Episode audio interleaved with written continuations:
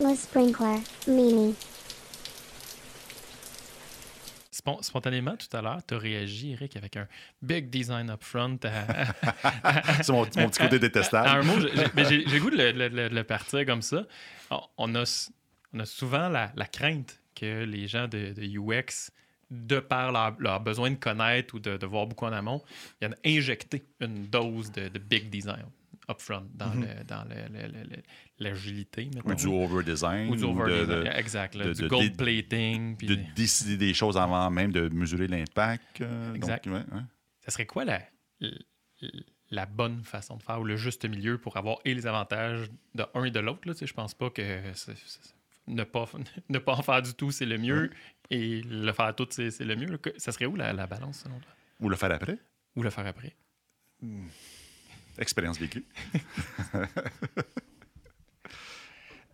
Ben, réponse plate, c'est ça va vraiment varier selon le contexte du projet puis la maturité des équipes.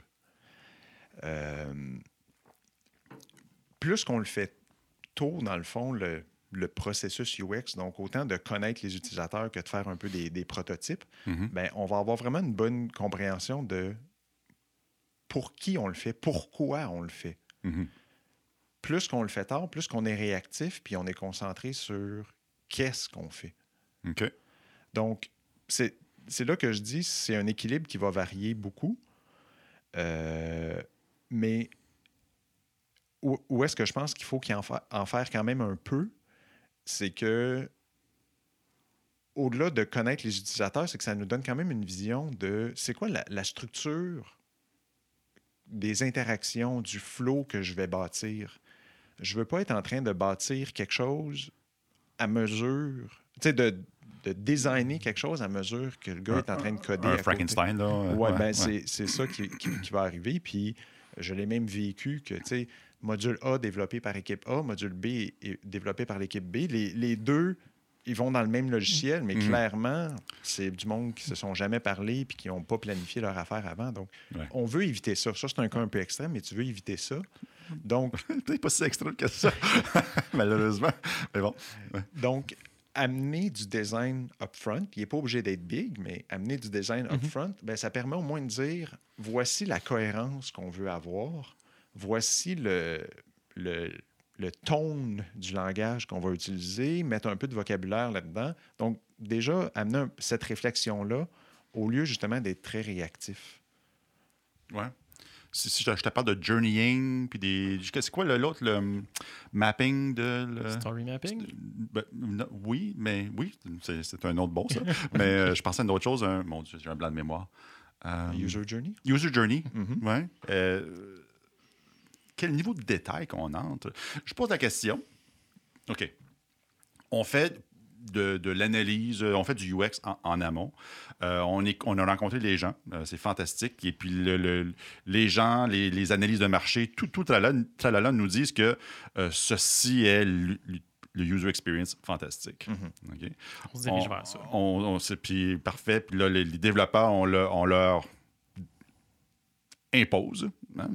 Si, on fait, si on fait beaucoup de travail en amont, on leur impose que coder ceci. La solution OK. est définie déjà. Ouais. Et puis aussitôt qu'on le met sur le marché, on réalise que, ah, bordel, le, le, le bout, le, le bout, ça sèche. le bout, ça sèche rapidement, puis qu'on on n'a pas pensé du tout à, à- à ça. On le découvre une fois qu'on l'a mis sur le marché. Et là, il faut, faut- faut modifier les, les maquettes, il faut modifier faut, notre compréhension du UX. Là, parce que là, l'expérience utilisateur, c'est plus juste prendre le stylo puis écrire. C'est maintenant de prendre le stylo, enlever le cap, déposer le cap ou le designer pour qu'il puisse aller au bout. Ah, ça s'ajoute, ça, il s'en accumule du stock. Là. Et, et- et- et- et tout ça. Toutes des choses qu'on n'aurait pas su avant. Et mon concern, c'est si on fait trop de travail en amont, autrement dit, le design du bout ici ne permet pas de mettre le cap au bout. C'était peut-être carré C'était originalement. carré originalement parce que c'était plus facile à manipuler selon les études et les interviews. Donc, j'ai l'impression que, que du, du big UX upfront, si je me permets le terme, ça n'existe pas, là, mais si je me permets le terme, euh, amène un- un- un- son lot de gaspillage une fois qu'on mesure l'impact réel suite à des itérations ou des sprints en Scrum. Qu'est- Qu'est-ce qu'on fait avec ça? Je pense que c'est la question que beaucoup de gens se posent euh, un peu partout. oui, en effet, c'est une question très fréquente. Puis quand j'entends ça, la question que moi, ça m'amène, c'est pourquoi c'est un ou l'autre? Tu sais, pourquoi c'est du big design upfront ou no design upfront? Ouais. Sais, Il y a vraiment une dose de. Je fais mon crayon à peu près, là, qui est très rectangulaire, parce que je ne sais pas que le cap doit aller là puis qu'il va sécher. Ouais. Puis là, je, je vais vers mon équipe d'ingénieurs puis de QA, puis je leur dis c'est ça que je veux faire. Mhm. Pouvez-vous me donner vos.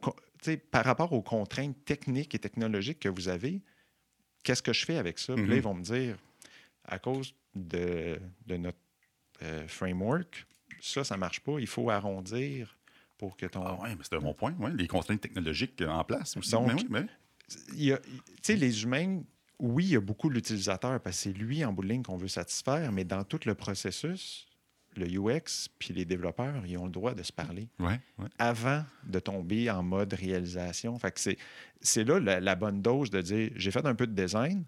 Ma première validation que je vais faire, c'est peut-être pas nécessairement les utilisateurs, c'est d'aller voir les développeurs ou le QA ou le- d'autres gens pour dire La faisabilité. Ouais. ouais, aussi. ouais. c'est faisable? Comment on peut rapetisser, tu sais, faire un cycle d'apprentissage plus court? Mhm. Ouais. Ouais. Puis, puis c'est là qu'au début, quand je disais le- la quantité de travail à, à ne pas faire, là, ben c'est ça. là, Moi, je veux faire le, le moins de design possible pour rapidement avoir du feedback. Puis potentiellement que les développeurs vont avoir juste un plus petit prototype à faire parce que la validation qu'on veut faire est rapide. Mhm. Donc, Il- il- au fur et à mesure que tu parlais, j'avais des images de. de- Un De peu, co- euh, de- de, de- de Doctor Strange. Euh, ben, non, Non, non, pas cette, Ah, cette fois-ci, mais de, bonne coexistence, de moins bonne coexistence, UX, équipe euh, un petit peu plus agile. Puis Ouais. euh, on, on dirait, puis c'est- c'est peut-être bien personnel, que ça, ça se passait beaucoup dans les individus qui composaient cette relation-là, c'est-à-dire des, des personnes de UX qui avaient été très peu exposées à l'agilité, ça venait les confronter exactement ce que tu décrivais, l'intention de réduire le plus possible son UX, et de l'autre côté aussi, des agilistes, développeurs, QA, Scrum Master, name it, peu importe, qui avaient été très peu sensibilisés, conscientisés aux bienfaits de ce que ça pouvait leur apporter de travailler avec un- une personne de UX. Mhm. Là, ça, ça crée un clash. Là. Puis là, Mhm. c'était le c'est trop long, ça va pas assez vite. Oui, mais de toute façon, tu- bon, euh, une dynamique qui est pas tant positive. Puis spontanément, tu as dit, mais pourquoi c'est un ou l'autre? Pourquoi ça pourrait pas être les deux? Mais on dirait que la clé, quand ça se passait bien, cette relation-là, c'était que le gars de, UX était familier avec l'agilité, le pourquoi, ce que ça amène, etc. Et, et surtout vice-versa. C'était là que ça commençait à. C'était plus un et ou l'autre, c'était un et l'autre. Puis le gars de UX, à la limite, faisait partie de l'équipe. Puis Oui. Ouais, tu tu l'as bien dit dans ton courriel euh, la semaine dernière. Tu as dit est-ce qu'on doit agiliser le UX ou on doit UXer l'agilité? Why not les deux? un, petit peu, un, petit peu des deux. Ouais.